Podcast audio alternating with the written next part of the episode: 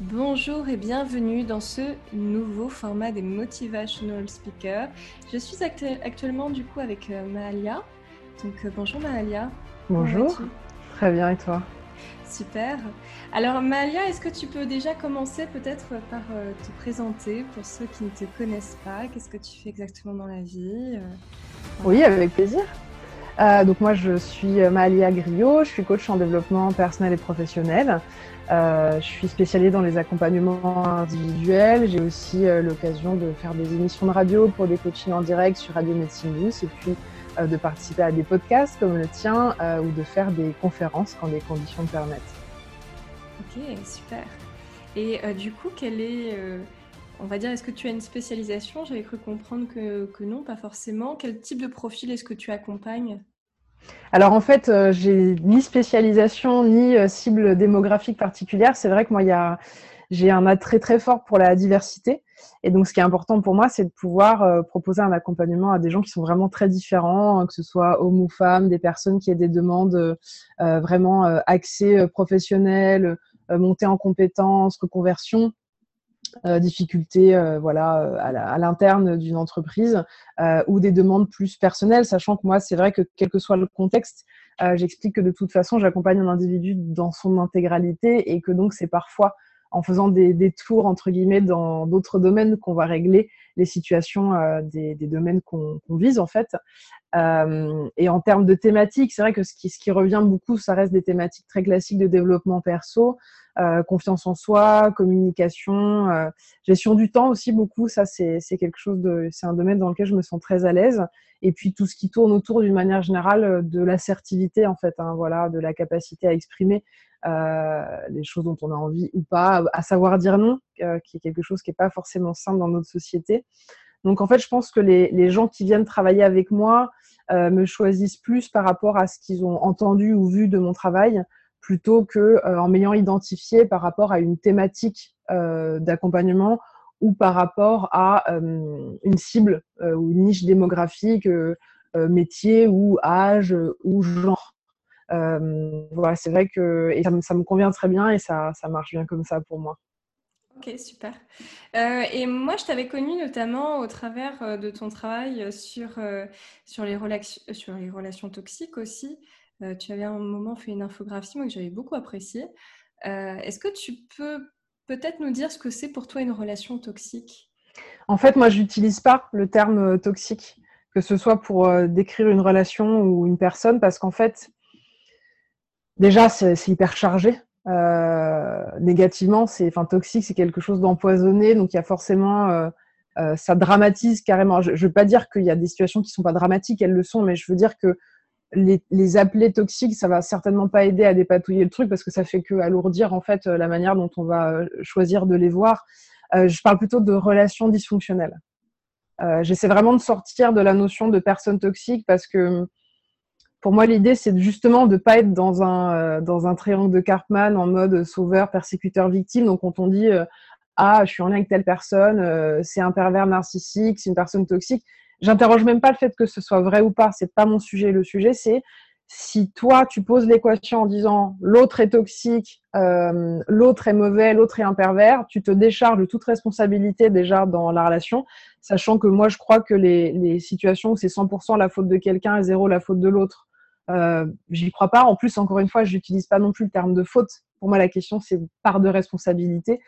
Et donc en fait, il me paraît beaucoup plus constructif et productif sur ce type de situation, de commencer à démonter un petit peu, à déconstruire en fait euh, l'équation qui s'est posée et mettre les choses à plat en parlant de relation dysfonctionnelle, c'est-à-dire la relation dans le fonctionnement qu'elle a fait des dégâts en fait. C'est ça en fait pour moi le point de départ. Euh, donc c'est vrai que voilà, je n'utilise pas ces termes-là de manière très très volontaire et je, euh, par rapport à l'infographie à laquelle tu fais référence, c'est effectivement un tableau qui parle donc qui détaille le triangle de Cartman, donc sauveur, persécuteur, victime, et qui propose en regard en fait euh, ces solutions, qui est en fait le triangle de Choi. Donc j'avais entre guillemets fait, fait un résumé euh, de ces deux grilles de lecture euh, qui sont euh, pas les miennes mais celles de Cartman et de Choi. Et en fait l'idée, si tu veux, pour moi quand on utilise ce type d'outils en accompagnement en coaching, c'est de permettre à mon client ou ma cliente de pouvoir identifier ce qui est en train de se jouer dans la relation, sachant que par rapport à ces grilles-là, typiquement, on n'est jamais dans un seul des rôles. En fait, les rôles bougent et tournent. On peut être à un moment donné en persécuteur et se retrouver en victime euh, cinq minutes après. L'idée avec des outils comme cela, pour moi, la première étape, c'est de permettre à chacun, chacune d'identifier ce qui se joue, identifier la place qu'il ou elle a prise.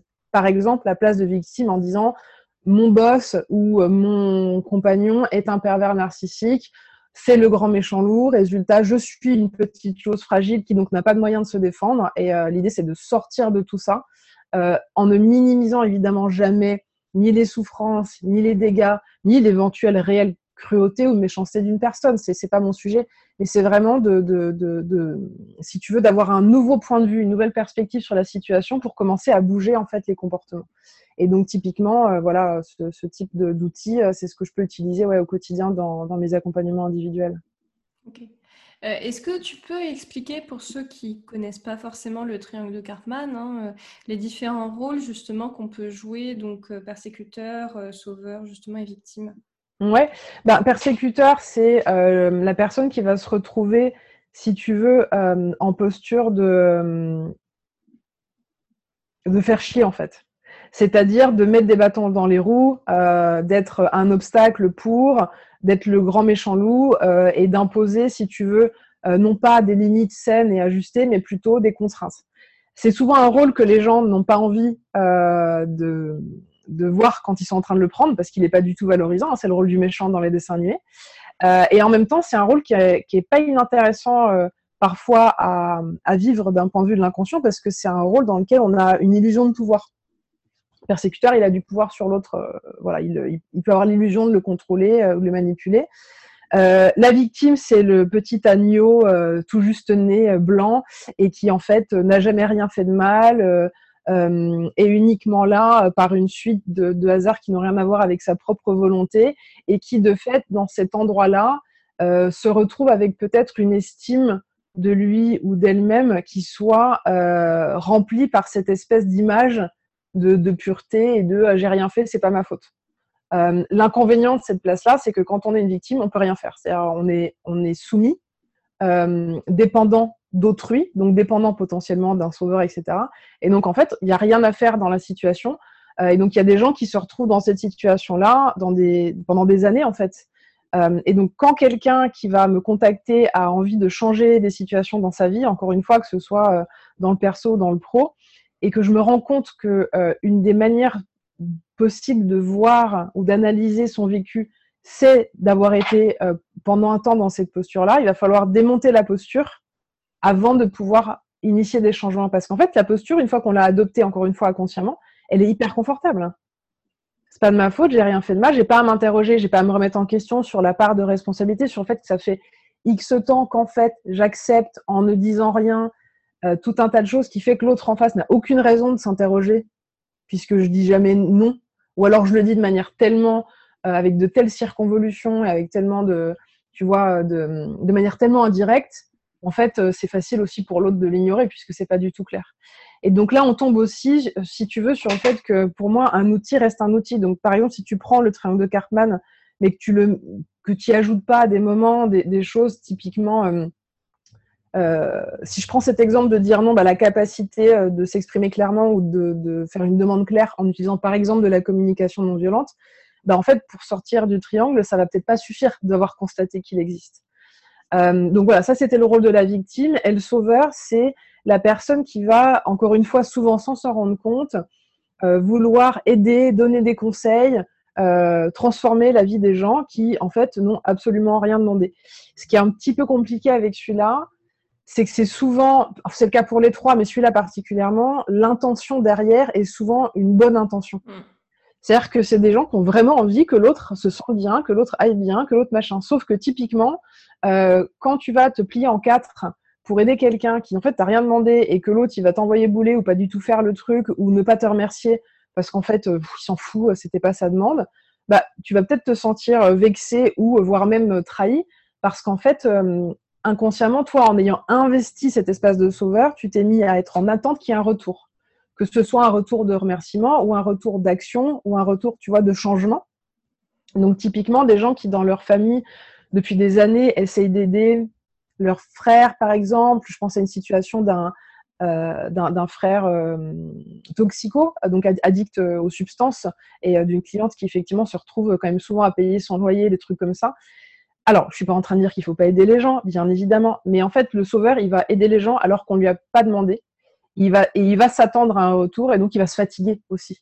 Et puis souvent, ça peut arriver aussi tout simplement que les relations s'abîment parce qu'en fait, on va lui dire mais arrête, fous-moi la paix, je suis grand, je peux me démerder, et donc ça peut donner aussi une impression de considérer que l'autre euh, n'a pas suffisamment de ressources, tu vois, pour pouvoir euh, se sortir seul euh, de certaines situations. Donc là, voilà, je vous fais une description, évidemment, vous vous en doutez très à grands traits.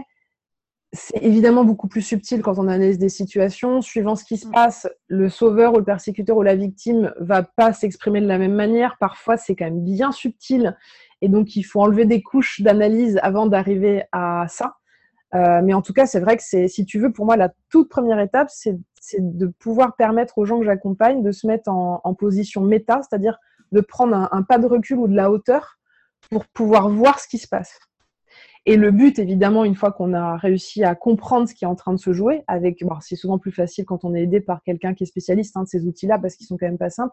Euh, l'idée, effectivement, c'est de sortir de ce jeu-là, en fait. Hein. c'est de sortir du game. Donc, par exemple, pour le sauveur, typiquement, il s'agira euh, de pas euh, euh, arrêter d'avoir envie d'aider les gens, mais par exemple, à un moment donné, de vraiment s'imposer soi-même à, poser la question à la personne est-ce que tu veux que je te donne un coup de main Est-ce que tu as besoin de mon aide? Et en fait, là, vous rendez à la personne sa responsabilité. La personne vous dit oui, vous l'aidez. La personne vous dit non, ça veut dire que son besoin, c'est autre chose. Et souvent, on a besoin d'être. quand on a une difficulté, qu'on en parle, on n'a pas toujours besoin d'être aidé, soutenu ou d'être conseillé. On a aussi besoin d'être entendu, écouté, soutenu, euh, valorisé en fait dans sa difficulté. Je ne parle pas de se plaindre pendant des plombes et de ça sert à rien, mais vraiment ça peut être autre chose. Donc quand vous doutez de ce que la personne, euh, de ce dont la personne peut avoir besoin, pour moi, et je le dis hyper souvent, posez la question en fait. Et elle va vous dire euh, oui, je veux bien un conseil, oui, je veux bien un coup de main, ou alors non, là j'ai juste besoin que tu me comprennes, par exemple. Ça peut être un besoin d'être compris. Euh, par rapport euh, à la victime en termes de réponse, euh, donc sur le triangle de Choi, on serait plutôt sur. Pareil, il ne faut pas généraliser, mais souvent il y a un truc autour de l'estime que j'ai de moi est nourrie par le fait d'être valorisé en rendant service à l'autre.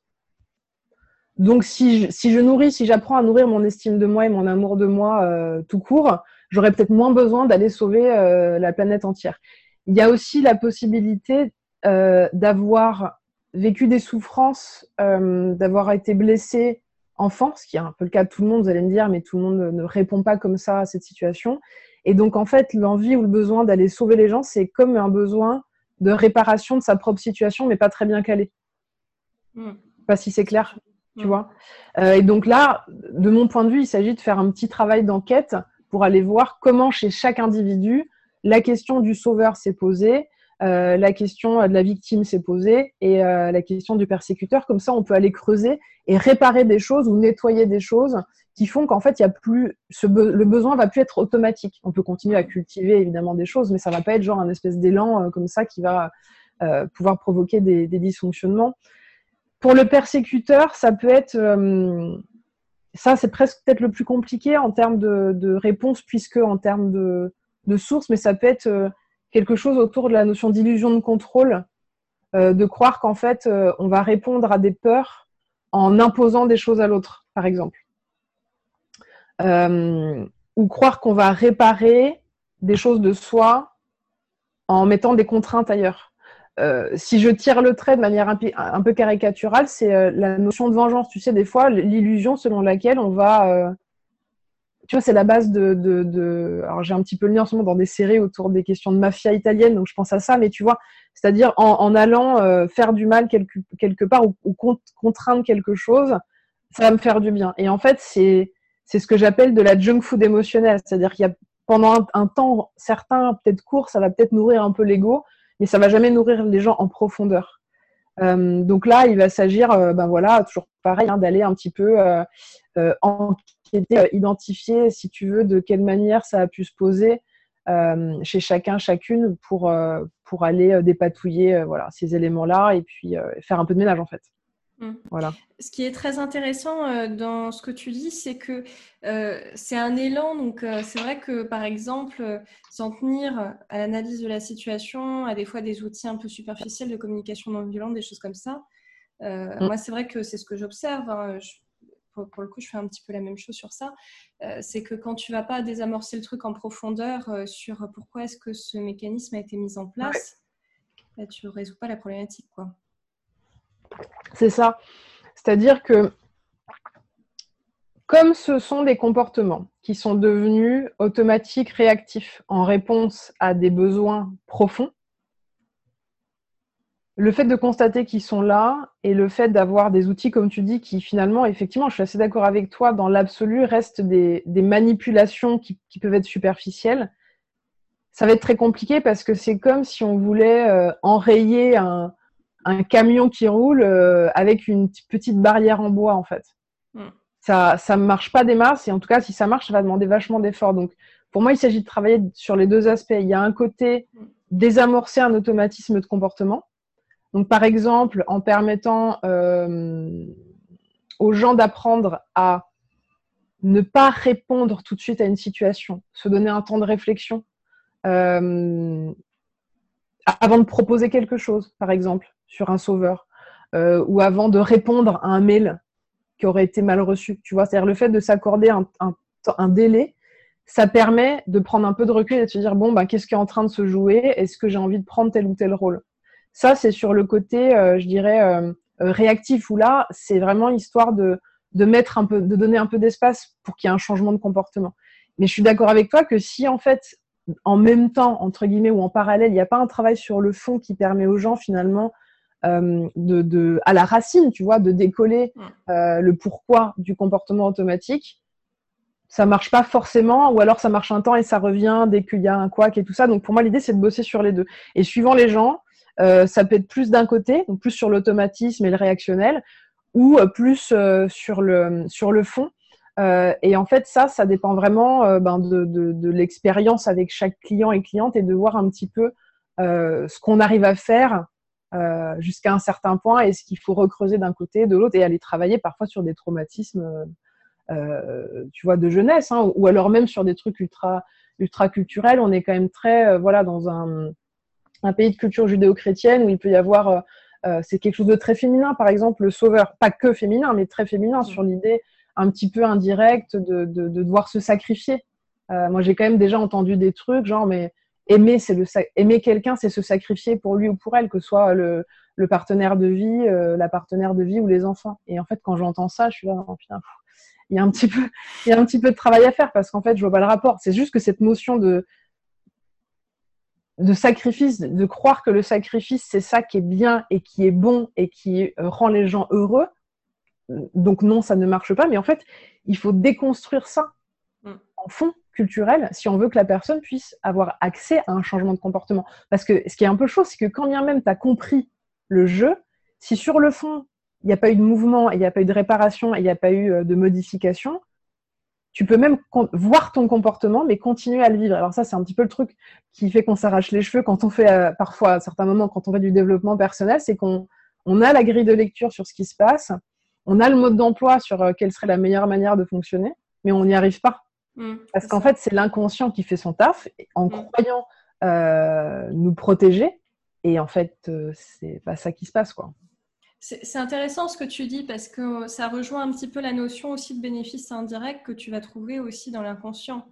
De, finalement de, besoins euh, qui vont être comblés au travers aussi d'une relation dysfonctionnelle du coup à 1000%. C'est-à-dire que de toute façon, pour moi, à partir du moment où tu veux changer un fonctionnement, une habitude, un comportement, euh, avant même de commencer à vouloir le changer, il s'agit d'aller regarder quels sont les bénéfices secondaires et de se dire est-ce que euh, la personne a plus d'avantages à garder son comportement qu'à le modifier. Parce que si c'est le cas, il faut commencer par ça. Sinon, ça sert à rien, puisque l'inconscient, il va, faire son calcul, il va se dire, OK, euh, il vaut mieux garder ça, puisque ça donne ça, euh, et si je le change, ça se perd et donc ça va servir à rien. Donc les bénéfices secondaires, alors je ne vais pas forcément toujours verbaliser qu'on est en train de travailler ça, puisque des fois je le fais en deux trois questions, ça peut être rapide en fait hein, sur certains trucs, mais c'est vital. Et ça, ça, ça, peut, je pense, être une, erreur de de pratique quand on est peut-être accompagnant débutant, c'est d'oublier cette question-là. Euh, parce que si celle-là, elle n'est pas traitée, c'est foutu, parce que personne ne peut se battre. Euh, alors, c'est faux ce que je viens de dire. Tu peux toujours, avec énormément d'efforts et de persévérance, je pense, de toute façon modifier les trucs en mode bourrin. Mais moi, je vois pas l'intérêt. Moi, si les gens me payent, c'est pour que ça soit le plus rapide et le plus simple possible. Donc effectivement, euh, mettons pour donner un exemple concret, si la personne a un besoin euh, d'amour et d'estime d'elle-même abyssal et que pendant 20 ans ou 30 ans, la seule manière qu'elle a eu de le remplir, c'est euh, en s'occupant de tout le monde sauf d'elle ou de lui, en faisant tout ce qu'il faut pour que tout le monde soit heureux, et que c'est comme ça qu'en fait ça la nourrit et ça lui a permis de rester debout au sens psychique du terme, bah, avant de bouger le comportement, le premier truc, ça va être de lui permettre d'apprendre à se nourrir autrement, en autonomie, ce qui ne veut pas dire tout seul, mais en tout cas en autonomie en termes d'aller lui-même ou elle-même chercher des ressources, euh, pour que si tu veux, euh, le vide soit soit pas forcément comblé, mais en tout cas qu'elle puisse se nourrir cet espace-là euh, sans avoir besoin, à un peu boulimique, tu vois, euh, d'aller chercher des valorisations, gratifications ailleurs. Parce qu'il y, a des gens qui euh, ne vivent que ou presque à travers ce qu'ils vont faire pour les autres, mm. ou ce qu'ils vont être ou paraître pour les autres. Et en fait, encore une fois, c'est dû à, beaucoup d'éléments de la manière dont notre société est construite, mais euh, le risque, c'est d'être un espèce de, alors je caricature, mais un, espèce de puissant fond, quoi, en fait. Et c'est là où je parle de junk food émotionnel, c'est-à-dire que le fait d'aller se remplir en allant euh, chercher une illusion de pouvoir sur l'autre ou en allant euh, à, tout prix euh, s'occuper d'absolument tous les gens qu'on va croiser et tout ça, je pense à un truc, c'est typiquement, c'est un peu c'est un peu cinématographique, mais typiquement les nanas qui sortent toujours avec des mecs perdus, quoi. Tu vois le truc? Genre, et en fait, là, tu dis, euh, donc c'est souvent, on appelle ça l'infirmière, tu vois, en termes de, type, euh, typologie de personnalité. Euh, et donc, alors, c'est en partie souvent des trucs comme ça. Donc, il s'agit, voilà, d'aller identifier quel est le besoin finalement qui a besoin d'être nourri et d'apprendre à le nourrir avant ou en parallèle de la modification du comportement. Sinon, il n'y a aucun intérêt pour que le comportement soit modifié. Je peux donner un exemple là-dessus qui est assez, assez intéressant. C'est si tu prends quelqu'un qui est par exemple complètement agoraphobe, quelqu'un qui peut pas sortir de chez lui ou de chez elle pendant des mois ou des années. Et donc, au bout d'un moment, cette personne, si tu veux, va devenir mécaniquement euh, le centre de l'attention de sa famille et de, et de ses amis, puisque euh, ne pouvant pas sortir, c'est les gens qui vont venir à elle. Et donc, en fait, il y a quelque chose, si tu veux, de très valorisant dans le fait d'être littéralement le centre du monde. Et donc, par exemple, si au fil du temps et de l'installation de cette phobie, euh, finalement, ça a permis de nourrir un besoin chez la personne, il s'agit de bosser ça avant d'essayer d'enlever la phobie. Sinon, la phobie, elle va pas bouger, ou alors très peu. Ou alors elle va bouger, puis elle va revenir. C'est intéressant ce que tu dis. Moi, ça me fait penser aux addictions aussi. C'est des fois, euh, effectivement, les bénéfices indirects que tu as au travers de l'addiction. Ça peut être l'addiction au sucre ou à d'autres choses. Euh, et ce qui est intéressant, c'est que quand on va chercher à désamorcer, il euh, ne faut pas non plus qu'il y ait, comment dire, une substitution d'une addiction par une autre, en fait. Alors, euh, euh, complètement. Après, ce qui peut être intéressant, c'est de, à des moments, de substituer l'addiction à un comportement ou un produit qui fait des dégâts, que ce soit psychologique ou de santé. On peut lui substituer d'autres formes de comportements addictifs qui soient euh, en soi le même, des comportements de, de type similaire, mais qui n'aient pas du tout les mêmes conséquences, genre le sport. Euh, il y a des gens qui se sortent de certaines consommations en se mettant à faire du sport euh, comme des zinzins. Euh, J'ai envie de dire pourquoi pas en fait. Hein, le calcul coût-bénéfice, mm. il, est, vite fait. Hein. Alors, il ne s'agit pas non plus de faire du sport au point de s'abîmer, mais je veux dire de faire du sport régulièrement. Et, et, si tu veux, bon là, voilà, c'est une, une, question de comparaison et de coût-bénéfice, mais je suis tout à fait d'accord avec toi. Alors, j'avais une discussion avec une amie là. Tu sais, on parlait du fait que de, de l'impact du distanciel que, que l'essentiel a pu avoir sur les gens ces, derniers mois, l'année qui a passé, sachant que là, les gens sont quand même beaucoup en train de se retrouver dans certaines entreprises ils se retrouvent physiquement. Et donc, il y a des gens qui ne se sont pas vus depuis hyper longtemps, voire qui ne se sont jamais rencontrés. Et elle me dit, voilà, qu'elle constate qu'un de ses collaborateurs, euh, effectivement, était quelqu'un qui faisait énormément de sport et qu'en fait, là, il a perdu genre 12 kilos de muscle et qui va pas bien du tout. Parce qu'il n'a pas eu accès à ses euh, modalités sportives pendant euh, les différents confinements. Et en fait, je lui dis, mais tu sais, si c'est quelqu'un qui faisait énormément de sport, pour moi, ça signifie, c'est une addiction, Hein, c'est-à-dire que c'est un besoin impérieux qui n'est pas dans les besoins vitaux, si je définis rapidement ce que c'est qu'une addiction. Et en fait, pour moi, ce que ça signifie, c'est qu'il y avait déjà un truc qui n'allait pas très bien en dessous et que cette personne avait équilibré sa vie avec cette pratique sportive. Et donc, si tu lui enlèves ce qui permet de tenir un peu l'équation, évidemment, ça va pas. Mais ça ne veut pas dire qu'il va pas bien uniquement parce qu'il peut plus faire de sport ou parce qu'il y a eu les confinements. Mais pour moi, en termes d'accompagnement, il s'agirait d'aller voir qu'est-ce qu'il était déjà en train de, compenser, de compenser mm. avec le sport. À plein de points de vue, que ce soit la question des sensations physiques. Il y a quand même, quand moi j'ai travaillé avec des gens qui font des, avec des sports de très haut niveau, genre des Ironman, je sais pas si tu vois ce que c'est, mm. euh, les courses de malades là. Et c'est vrai que dedans, quand tu, quand j'ai l'occasion d'aller creuser, il y avait un petit peu, il y avait un rapport à la douleur qui était assez intéressant, à la douleur qui permet de se sentir vivant, tu vois, en termes de kinesthésie. Ça peut être le rapport euh, très important à l'image de soi, c'est-à-dire le fait qu'on ait vraiment besoin de créer comme ça un corps euh, qui soit qui une forme de perfection pour se protéger, d'avoir l'impression de pas être assez bien, enfin peu importe. Et donc tout comportement intensif, intense, avec plus ou moins de conséquences potentiellement, c'est intéressant de l'interroger. Je ne dis pas qu'il faut pas, je ne dis pas il faut pas faire de sport, je ne dis pas il faut pas boire de café, je, je dis rien moi en fait. Tout ce que je fais, c'est poser la question. Est-ce que cette pratique-là te fait du bien ou pas? Est-ce qu'il y a des avantages, lesquels, des inconvénients, lesquels? Est-ce que dans la balance, si à un moment donné, il faut penser, euh, tu vois, à prendre une décision qui serait celle d'arrêter de diminuer fortement? Euh, Si oui, comment? Et donc, quand on vise effectivement à modifier un comportement, qu'est-ce que cette pratique ou ce comportement ou cette consommation vient nourrir chez toi? Comment tu peux le nourrir autrement? Hmm. Et là, à partir de là, on s'assure, on, fabrique un espèce de, de tapis d'atterrissage pour pas que le truc saute au bout de, bout de trois semaines, quoi, tu vois, en mm. gros. Après, j'imagine que ça peut être même plus complexe des fois quand c'est vraiment des profils addicts ou des choses. Euh, de toute façon, sur les profils, si tu veux, c'est pas le genre de thématique pour, qui, pour laquelle on va venir me voir euh, en mm. général, parce que je considère que euh, sur, à partir d'une certaine euh, densité du comportement ou de la conso, il faut des spécialistes, que ce soit des spécialistes du sujet psychologique de l'addiction mm. ou des et ou des spécialistes de la question des comportements physiologiques. Donc, dès qu'il y a la question de l'alcool et tout ça, il faut aller voir des médecins addictologues et faire des thérapies avec des gens spécialisés. Moi, je suis pas addictologue. Après, c'est vrai que vu mon parcours professionnel, j'ai beaucoup travaillé dans, l'administration pénitentiaire avec des personnes euh, addict à voilà, aux drogues dures ou à l'alcool, sachant que je dis toujours que l'alcool, c'est quand même la pire substance, enfin la substance la plus compliquée en termes de traitement d'addiction, sachant que j'ai vraiment euh, eu l'occasion d'accompagner des gens qui avaient pris euh, tout ce qui existe en fait. Hein. donc l'alcool, pour moi, est devant haut la main sur les y compris dans les comportements. Donc l'addict en termes de comportement, ça peut être addiction au jeu, addiction au sexe, voilà.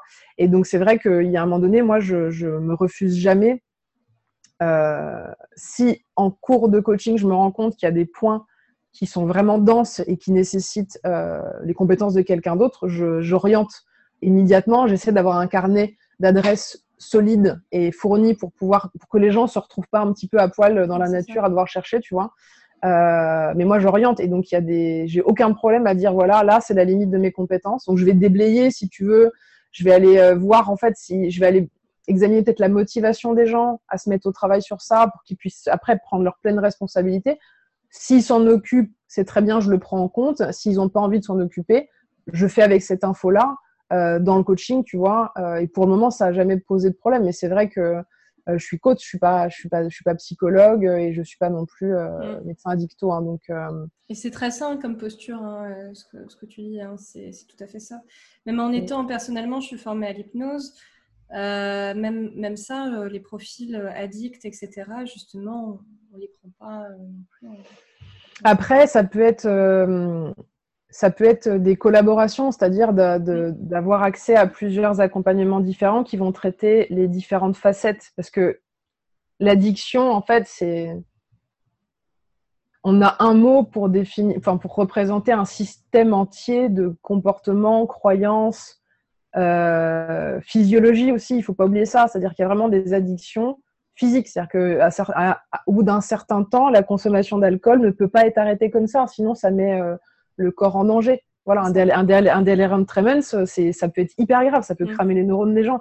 Donc il faut pas, en fait, il y a certaines personnes, il faut surtout pas qu'elles arrêtent de boire du jour au lendemain, c'est très très mauvais. Euh, et donc si tu veux, il y a, y a, quand même pour moi de la, des connaissances à avoir qui peuvent, euh, euh si tu veux, vraiment sortir de mes compétences. Et, moi là-dessus, j'ai, pas d'ego. Euh, au contraire, ça me fait plaisir de pouvoir dire aux gens, parce que je dis souvent que le plus important, c'est le diagnostic. Si ton diagnostic il est pas bon, euh, ça va être plus compliqué de traiter un, une difficulté. Euh, donc moi, mon diagnostic, euh, je considère que c'est euh, peut-être un, un, de mes points forts vraiment, de savoir comprendre ce qui se passe en face de moi et de mettre des mots qui rendent la chose, si tu veux, un peu simple et claire. Et donc une fois que le diagnostic est posé, si, j'estime que c'est pas dans mes cordes, c'est complètement ok pour moi. Et après, c'est certainement, je, crois que mon carnet d'adresses est certainement une valeur ajoutée. Ça, ça vient, je crois, de mon ancien métier. Donc j'étais conseiller d'insertion et de probation dans l'administration pénitentiaire en Seine-Saint-Denis. Donc, c'était beaucoup de travail social et d'application du, droit d'exécution des peines. Donc, c'est quand même un, un, droit assez compliqué. Et donc, on avait la prise en charge des personnes placées sous main de justice en dehors des prisons, avec beaucoup de ce travail de diagnostic et d'orientation. Donc, moi, je passais beaucoup de temps à orienter des personnes vers des médecins, vers des assistantes sociales spécialisées dans certains trucs, vers le droit des étrangers. Et donc, c'est pour ça peut-être que dans ma tête, la représentation euh, de la multidisciplinarité et des collaborations entre accompagnants depuis le début, pour moi, c'est normal. Et c'est vrai que j'hésite pas à dire aux gens, tiens, sur ça, franchement, on dirait du transgénérationnel, euh, va voir machine. Euh, ça, peut-être qu'une séance de chamanisme, ça, ça, ça pourrait peut-être bouger les énergies. Euh, le Reiki, le machin, le truc, l'hypnose, enfin voilà, le MDR, tout est. Et puis je dis aussi aux gens d'aller vers ce qui les attire, que ce soit la question de l'outil ou la question de l'accompagnant ou de l'accompagnante. Parce que l'outil, c'est une chose, mais finalement, ce qui est hyper important, c'est aussi d'avoir un minimum de feeling avec les gens et d'avoir envie de bosser avec eux. Parce qu'en fait, si l'outil est le bon, mais qu'en fait, tu peux pas blairer le gars ou la nana, tu vas rien lui dire. Donc, euh, c'est clair. Ça va pas avancer. Et c'est pas grave, en fait, de ni d'un côté ni de l'autre. Moi, s'il y a des gens qui, qui, qui, alors en général, encore une fois, les gens connaissent mon travail avec les vidéos, la chaîne YouTube et tout ça. Donc, quand ils viennent me voir, ils ont une petite idée du style. Mais je veux dire, je serais jamais vexée euh, que quelqu'un euh, me dise après un entretien préalable, tu vois, euh, bah en fait, je crois que ton style ou tes outils euh, me conviennent pas parce qu'en fait, ça parle pas de moi en tant que, personne, femme, être humain, ça parle juste d'une adéquation qui n'existe pas. Et par rapport à, la notion d'alliance thérapeutique, c'est la base de la base. Allez bosser avec des gens avec qui vous avez envie de travailler. C'est déjà pas simple, toujours, de bosser.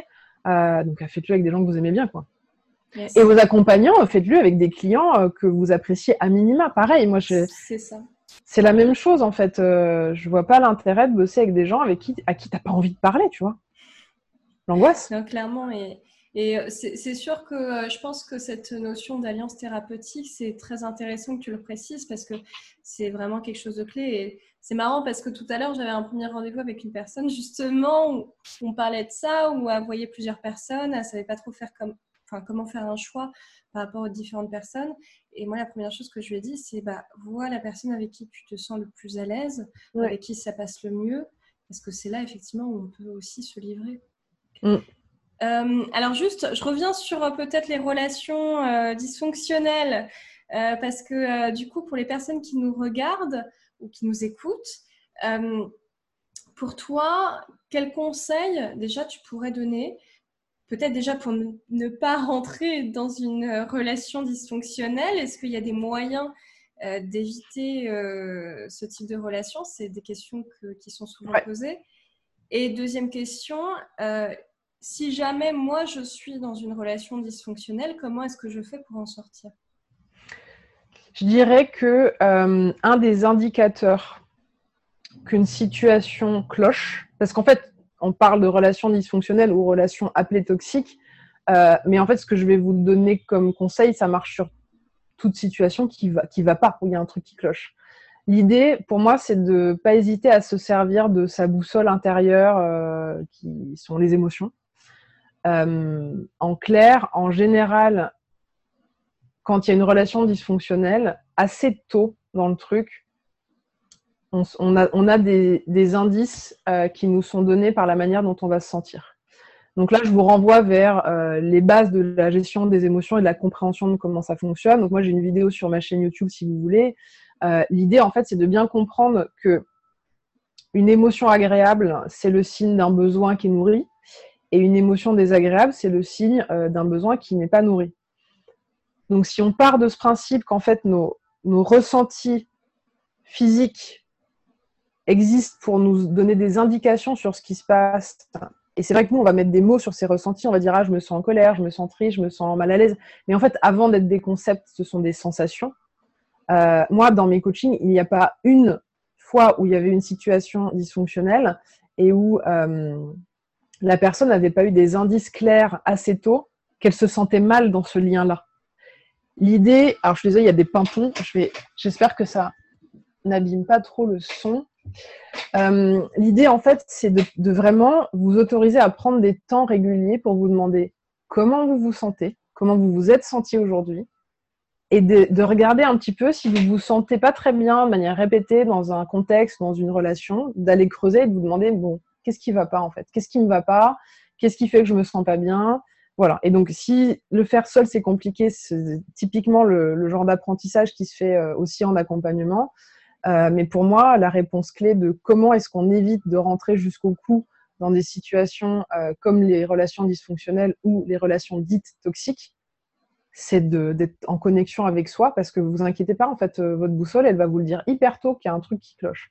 Ça ne veut pas dire qu'il faut se barrer, ça veut dire que c'est intéressant de se poser la question et de se dire qu'est-ce qui va pas. Parce qu'en fait, on peut très bien réajuster le tir au fur et à mesure d'une relation. D'ailleurs, si on prend les relations de couple, euh, c'est quand même un, terrain sur lequel il est intéressant de, euh, de considérer qu'il y a peut-être des espaces de travail et d'évolution euh, qui, peuvent être intéressants si c'est votre truc. Hein. Et donc, quand il y a un truc qui cloche, voilà, l'idée c'est d'aller d'aller l'interroger et voir ce que ça signifie.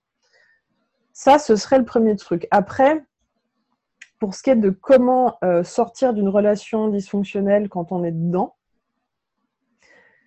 je fais gaffe parce que c'est tellement variable en fonction des, situations.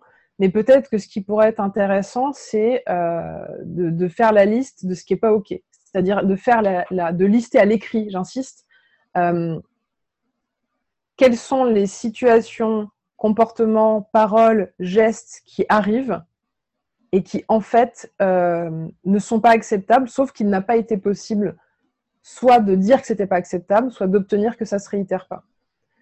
Je vous prends un exemple bien concret. Euh, une cliente à laquelle je pense qui a un petit peu de mal à prendre du temps pour elle. Et en fait, son compagnon lui dit dans l'absolu, bah, euh, non, bien sûr, c'est normal que tu sortes avec tes amis, que tu partes en week-end avec tes copines, des fois, machin. Et en même temps, souvent, régulièrement, il fait des blagues qui, à mon humble avis, ne sont pas que des blagues du type euh, Ah, tu m'abandonnes encore. Tu vois? On n'est pas sur un truc grave dans l'absolu. Hein et on ne parle pas de coups dans la tronche et de. Tu vois? Par contre, c'est vrai que pour moi, ça sous-tend. Il y a comme une petite communication passive-agressive, je pense, hein, de la part du partenaire en question, qui, en sachant qu'elle a du mal à se déculpabiliser d'avoir une vie en fait en dehors de son couple, de sa famille et de son travail, il y a quand même un truc que je trouve un comportement légèrement pervers, comportement, pas personne, hein, à jouer là-dessus. Et donc, par exemple, euh, alors je dis pas que cette relation-là est, dysfonctionnelle, mais c'est que l'exemple me paraît euh, assez clair, c'est-à-dire qu'il y a un moment donné, l'idée sera de dire à cette personne, écoute, je comprends que ton intention même si en fait, moi, je pense qu'elle n'est pas très pure, mais peu importe, ça peut être inconscient aussi. Hein. Euh, mais je comprends que ton intention, c'est de faire une blague, mais en fait, non seulement ça me fait pas rire, mais en plus, ça me heurte parce que ça m'aide pas, c'est pas du tout soutenant par rapport au travail que je suis en train de mettre en place. Et donc, et là, un petit peu de CNV, est-ce que tu serais d'accord pour complètement cesser de faire des blagues autour de cette thématique? Et voilà, après l'autre euh, a la possibilité de dire oui, non, de dire euh, oui, euh, j'arrête et puis de mettre un peu de temps à y arriver si c'était un peu un truc automatique. Donc ça peut partir, le point de départ pourrait être, si vous, vous êtes dans une situation, euh, vous sentez qu'il y a un truc qui cloche, c'est vraiment de regarder concrètement qu'est-ce qui est dit, fait ou pas fait et qui vous heurte et qui vous pose un problème. C'est une étape qui peut vous permettre de prendre un peu de recul, d'analyser et de voir en fait quelles seraient les limites à poser. Et après, si c'est pas possible pour vous dans la situation de poser ces limites, ça peut être parce que ben, c'est là depuis trop longtemps et, vous, et ce serait compliqué et vous avez peur. C'est souvent euh, j'ai peur qu'on m'aime plus, j'ai peur qu'on me quitte, euh, j'ai peur de perdre la relation ou j'ai peur qu'en partant, je vais pas me retrouver en sécurité, que ce soit une sécurité financière, sécurité professionnelle, si c'est une relation dysfonctionnelle dans le cadre du travail. Donc l'idée, voilà, c'est quand même, je pense, de commencer par regarder quelles sont les limites qui ne sont pas euh, respectées pour vous, de voir si vous pouvez formuler des demandes et si jamais ça bloque, voilà, peut-être euh, de, faire appel à, quelqu'un d'extérieur pour vous aider sur euh, les parties inconscientes qui font que pour vous c'est compliqué. Quoi. Il y a une question, Malalia, que je me pose mm. quand tu, justement, quand tu formules ces demandes, quand tu poses tes limites. À partir de quand est-ce que c'est des limites qui sont saines, j'ai envie de dire, et puis à partir de quand est-ce que tu es dans une démarche où tu essayes euh, limite de changer l'autre, entre guillemets, et où tu deviens sauveur? En fait, pour moi, cette question-là, elle est assez complexe quand il s'agit d'y répondre comme là, d'un point, point, de vue général, de principe. C'est typiquement le genre de truc euh, où ça me semble plus logique d'aller dans les situations individuelles parce qu'en fait, en vrai, les réponses seront différentes selon les gens. Ce que je propose juste de garder en tête, il y a plusieurs choses. La première, c'est peut-être que mon besoin, il n'est pas complètement ajusté dans le sens où on pourrait juger que ce besoin est un peu immature ou un peu needy, tu vois. C'est-à-dire, peut-être que mon besoin de réassurance est très important. Par exemple, il y a toujours des raisons. D'accord Si quelqu'un a, beaucoup besoin d'être rassuré, d'être sécurisé, euh, ça ne sort pas de nulle part. Hein, il y a des raisons. En attendant de comprendre les raisons et d'aller peut-être travailler le fond qui fait que j'aurais un peu moins besoin d'être rassuré toutes les deux secondes, qu'est-ce qui empêche de poser une demande de réassurance dans l'absolu? C'est pas parce que, en fait, parce que si on ne posait, si on ne s'autorisait à poser des demandes claires que par rapport à des besoins que l'on jugerait parfaitement ajustés, euh, on ne poserait pas beaucoup de demandes déjà. Et en fait, qui juge que c'est ajusté ou pas? Selon quelles normes? Selon quels critères Tu vois? Et c'est vrai que moi, j'ai souvent une tendance à critiquer les conseils qui ont pu être donnés par des relations à mes clients-clientes sur le mode de euh, moi, j'appelle ça des conseils de série télé. Du type, ah ben, tu vas quand même pas le rappeler. Euh, si tu le rappelles, tu te respectes pas. Tu vois ce que je veux dire? Parce qu'en fait, euh, tu as envoyé deux textos, il t'a pas répondu. Si là, tu rappelles, tu te respectes pas, ok il faut que tu te respectes. Et tu es là, genre, ouais, enfin, en même temps, si tu es en train de te rouler par terre émotionnellement toute la journée parce que tu es amoureuse de ce gars et que tu es inquiète et que tu comprends pas ce qui se passe et qu'il est en train de te ghoster, va au bout de ton besoin, tu vois. Donc, il s'agit d'essayer de pas juger les besoins ou les exigences ou les demandes sur le point de vue d'une norme qui nous est donnée par, et je plaisante pas, euh, les séries télé, euh, ce qu'on estime être une norme comportementale. Putain, c'est déjà, c'est souvent de la merde. Et en plus, ça marche pas parce que les gens sont différents. Les gens sont différents. Euh, moi, par exemple, j'adore partir en vacances ou aller voir des potes qui sont des gens hyper autonomes à qui je peux dire cet après-midi, je vais me promener, ce soir, je vais mater des séries dans mon pieu et ils vont pas se rouler par terre parce que euh, je vais pas être avec eux. Je, ne peux pas sinon. Mais je suis pas en train de te dire que quelqu'un qui aimerait être euh, tout le temps ensemble pendant trois jours a des besoins qui sont pas euh, ajustés. C'est juste que la question qui se posera, c'est est-ce que c'est compatible ou pas? Ben un moyen, tu vois. Mais il n'y a pas de jugement. Je juge pas mon besoin et je juge pas le besoin de l'autre. C'est on est chacun différent. Après, chacun est libre à un moment donné de se dire putain, en fait, euh, à force d'avoir ce besoin-là autant, j'ai l'impression qu'à plusieurs reprises, ça me fout dans des situations merdiques. Là, tu peux t'interroger, mais on ne juge pas le besoin lui-même. On regarde le fait qu'à plusieurs reprises, ça nous met dans l'embarras euh, et qu'il y a des conséquences sur notre vie et des conséquences sur les relations. Mais ce n'est pas un jugement du besoin. C'est un constat qu'en fait, ça marche pas. C'est ça, c'est que tu peux avoir des besoins finalement euh, totalement incompatibles. Imaginons la, la, personne qui a besoin d'être rassurée euh, avec une personne qui a au contraire besoin euh, de liberté, ça ne marchera pas, quoi. Ouais, et c'est pour ça, si tu veux, moi, il y a, des, y a des, des, potes à moi que j'adore, mais jamais je peux être leur nana. Je serais malheureuse comme les pierres avec leur gonzesse. Euh, c'est des gars qui, qui vont euh, très peu communiquer, pas écrire, pas de mots doux, euh, pas de valorisation, tu vois, machin, très peu de signes de tendresse comme ça. Moi, c'est pas, moi, mes besoins dans une relation amoureuse, ils, sont là. Et donc, en fait, je les adore.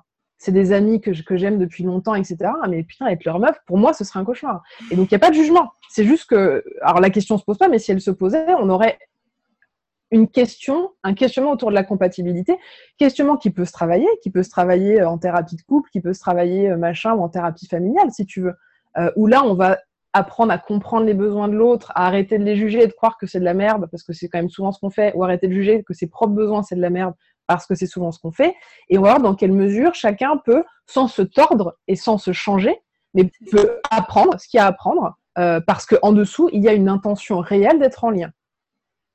Tu vois? Mais pour moi, l'idée, c'est de vraiment sortir de cette espèce d'idée selon laquelle euh, ah, t'essaies de me changer. Alors évidemment, si tu es en train de refaire la garde-robe euh, de ta gonzesse ou de ton mec parce que t'aimes pas comment il s'habille, ça, ça peut, ça peut être un questionnement. Mais encore une fois, l'erreur serait de croire qu'un besoin, un besoin, il est légitime parce qu'il existe. Point. Même s'il est chelou, même s'il semble pas normal, même s'il semble too much, eh ben d'accord. Mais n'empêche, il existe. Donc l'idée, c'est de le prendre en charge et de voir peut-être éventuellement dans quelle mesure on peut choisir de les modifier si jamais on en a besoin. Par exemple, euh, moi j'avais, on a tous plus ou moins besoin de sécurité matérielle, suivant la manière dont on a grandi et tout. Moi, j'ai été fonctionnaire la première euh, grande partie de ma carrière. Il est évident que mon besoin de sécurité matérielle, il a fallu que je le bouge vachement avant de quitter mon taf et de me mettre en indep et d'avoir zéro garantie que, que ma nouvelle carrière fonctionne. Si j'avais laissé mon besoin de sécurité matérielle au même niveau, ben, soit j'aurais pas changé de métier, soit je l'aurais fait dans des conditions émotionnelles terribles. Donc je l'ai bossé en amont suffisamment pour que ça soit un inconfort tolérable et qui a continué à bouger et que machin. Tu vois ce que je veux dire? Euh, Mais il aurait, je pense, que ça aurait été une erreur de dire mon besoin de sécurité matérielle n'est pas normal, je devrais avoir un besoin différent. C'est assez faux en fait. Tu vois? Mmh, Je comprends. Après, c'est vrai que par exemple, euh, euh, si tu as un besoin spécifique, on va dire la personne en face, par exemple, même si tu formules le besoin, n'est pas prête à, dire, à, agir dessus ou ça demanderait des changements radicaux profonds, en fait, radicaux, hein, comme, comme on disait. Moi, par exemple, ça a été mon cas avec une personne. Euh, qui se positionnait en sauveur. on était dans un jeu de Cartman, hein, euh, comme tu disais, voilà, sauveur, victime, etc. Et finalement, euh, bah, moi, j'étais très tentée, tu vois, de vouloir changer la personne. Ouais. Alors que, bah, non. Mm. Après, c'est une question d'avoir certaines conversations, c'est-à-dire d'arriver à être suffisamment honnête avec soi-même d'abord et avec l'autre, d'avoir suffisamment de recul et puis aussi de, c'est pas toujours facile, mais un peu de, recul euh, et de rigoler un peu de tout ça. Tu vois, de pas être trop sérieux parce qu'en fait, euh, si, tu veux, euh, si tu dis, si as l'impression que l'autre, pour pouvoir nourrir tes besoins, a un changement à faire, qui a un changement qui nécessiterait un, investissement, un travail, un, apprentissage important, finalement, c'est sa liberté de savoir s'il il ou elle a envie de le faire. C'est ça. Et c'est là où chacun reprend sa responsabilité. Alors non, c'est pas confortable. Alors oui, des fois, ça veut dire qu'il y a des histoires euh, de collaboration pro, des histoires d'amour qui vont se terminer, et ça fait chier, et ça fait mal, et ok, et c'est la vie. Mais des fois, ça marche pas. Parfois, ça peut être trop tôt. Il y a aussi des gens qui se retrouvent X années après, tu vois, ou au moment où ils sont rencontrés, ben, il y a des trucs qui n'étaient pas possibles pour l'un ou pour l'autre. Je sais pas, mais en termes de communication, euh, en termes de partage profond. Par exemple, des gens qui sont pas dans la capacité d'avoir suffisamment accès à leur monde intérieur pour te partager ce qu'ils ressentent et qui restent peut-être sur des modalités de connexion qui sembleraient superficielles parce qu'en fait, ils n'ont pas accès à cette part-là. Et donc, il y a des gens, je pense ben, aux gens comme toi et moi qui sommes dans le développement personnel. Je sais pas toi, mais moi, je dis souvent que, que les discussions sur, euh, sur le temps qu'il fait et euh, sur le, tu vois, le small talk artificiel, moi, j'ai envie de me pendre, en fait. Enfin, au, quotidien, pas du tout. Mais je ne, je ne peux plus et je n'ai pas envie de modifier cela mais je ne peux plus tisser des liens relationnels d'amitié, de collaboration professionnelle ou de partenariat avec des gens qui n'auraient pas accès à un monde intérieur accès et d'une, et de deux, capacité de me le partager. Moi, je veux du. J'ai une envie et j'ai un besoin de connexion profonde. Mm. Et maintenant, je sais qu'il n'y euh, a, pas de retour en arrière possible et que si ça, il n'y a pas accès, de toute façon, le lien, il se fait pas. Moi, je me, je m'en fous en fait, je me détache, je, suis là, genre là, je vais faire autre chose, tu vois. C'est euh, intéressant euh, ce que tu dis. Moi, je le perçois beaucoup pour des personnes qui vont avoir une énorme coquille émotionnelle, tu vois, où tu sens euh, qui vont pas euh, être en capacité de, s'ouvrir au niveau émotionnel et du coup bah, de partager des choses plus profondes euh, et de pas hésiter à même des fois partager des choses où on se sent vulnérable et où c'est là qu'on va justement créer un lien qui va être exceptionnel et très profond en fait. Encore une fois, je pense que l'erreur ce serait de dire de l'autre ta carapace émotionnelle est un problème. Parce que même si tu es complètement dans le juste en termes de diagnostic et de constat, euh, le fonctionnement de l'autre lui appartient pleinement. Donc le problème n'est pas que l'autre a une carapace, machin. Le problème, c'est que là où il en est, où elle en est par rapport à l'accès à son monde intérieur et au partage de ses émotions profondes, et là où t'en es toi, où j'en suis moi par rapport à notre besoin d'avoir accès à une connexion profonde et vulnérable, ne sont pas compatibles. Et quand on pose une équation comme ça, il n'y a pas de méchant et de gentil. Il n'y a pas de j'ai tort, j'ai raison. Il n'y a pas de j'ai gagné, t'as perdu. On sort des jeux de pouvoir. Euh, on sort du jugement, on sort, on descend du ring. C'est souvent cette expression-là que, je donne parce que à partir pour moi, à partir du moment où tu es monté sur le ring, tout le monde a perdu. Parce qu'il y a forcément une question de compétition euh, contre-productive dans, le relationnel. Hein, euh, et donc l'idée, c'est vraiment de, permettre euh, à sortir de cette perception-là des choses et d'avoir volontairement une grille de lecture. C'est pas toujours simple. Moi, la première, hein, quand ça m'atteint et que c'est dans ma vie privée, mais d'essayer à tout le moins de se dire, ok, il y a un rouge, un bleu, ça, ça marche pas. Pas le problème n'est pas parce qu'il y en a un qui est rouge et que le bleu c'est mieux, tu vois. Mm. Et donc le fait d'adopter ces points de vue-là, y compris quand on est dans des situations dysfonctionnelles y compris quand il y en a quand même plus un en persécuteur et l'autre en victime, le fait de poser des trucs comme ça, ça donne vachement plus de place et de recul pour voir euh, quelles sont les, marges de manœuvre euh, ou les assouplissements ou les apprentissages à poser, euh, tu vois, pour adoucir tout ça. Ok, ça marche. Bon, on va, peut-être s'arrêter là parce qu'on a fait pas mal de temps et en tout cas, c'était vraiment super, super intéressant. Bah, avec plaisir. Un grand merci à toi, Mahalia. Est-ce que tu peux nous expliquer un petit peu juste euh, tes coachings euh, Comment, euh, imaginons, tu as des personnes dans l'audience qui sont intéressées, comment est-ce qu'elles font pour te contacter Comment est-ce que ça se passe de ton côté? Oui. Eh bien, pour un coaching, donc vous pouvez aller sur mon site internet www.mahaliagrillo.com. Vous trouverez euh, tout un tas d'informations sur mon parcours, euh, voilà, les objectifs, tout ça. Et puis, euh, si le coaching vous intéresse, vous pouvez cliquer sur l'onglet Contact. Il y aura un questionnaire à remplir et à réception de ce questionnaire, je vous proposerai des créneaux pour un entretien téléphonique gratuit de trois quarts d'heure. Donc, c'est ce que j'appelais l'entretien préalable, qui est un entretien en fait qui permet de voir si votre question, votre problématique peut être prise en charge par un coaching de la manière dont je le pratique et dans un second temps de tout vous expliquer sur la, façon dont je travaille pour voir si ça peut vous convenir. Euh, voilà, c'est le parcours habituel. Et puis c'est vrai que je vous invite à aller voir euh, les vidéos de la chaîne YouTube et peut-être les émissions de radio pour avoir une idée un peu plus concrète en live en fait de la manière que j'ai de travailler pour voir si ça peut vous plaire. Ok, merci beaucoup Malia en tout cas. Avec grand plaisir. Merci à toi de m'avoir reçu sur ton chouette podcast. Bah, merci euh, énormément et merci à vous également de nous avoir euh, écoutés pour ce nouvel épisode. Et je vous dis à très vite pour un nouvel épisode de votre podcast. À bientôt. Au revoir.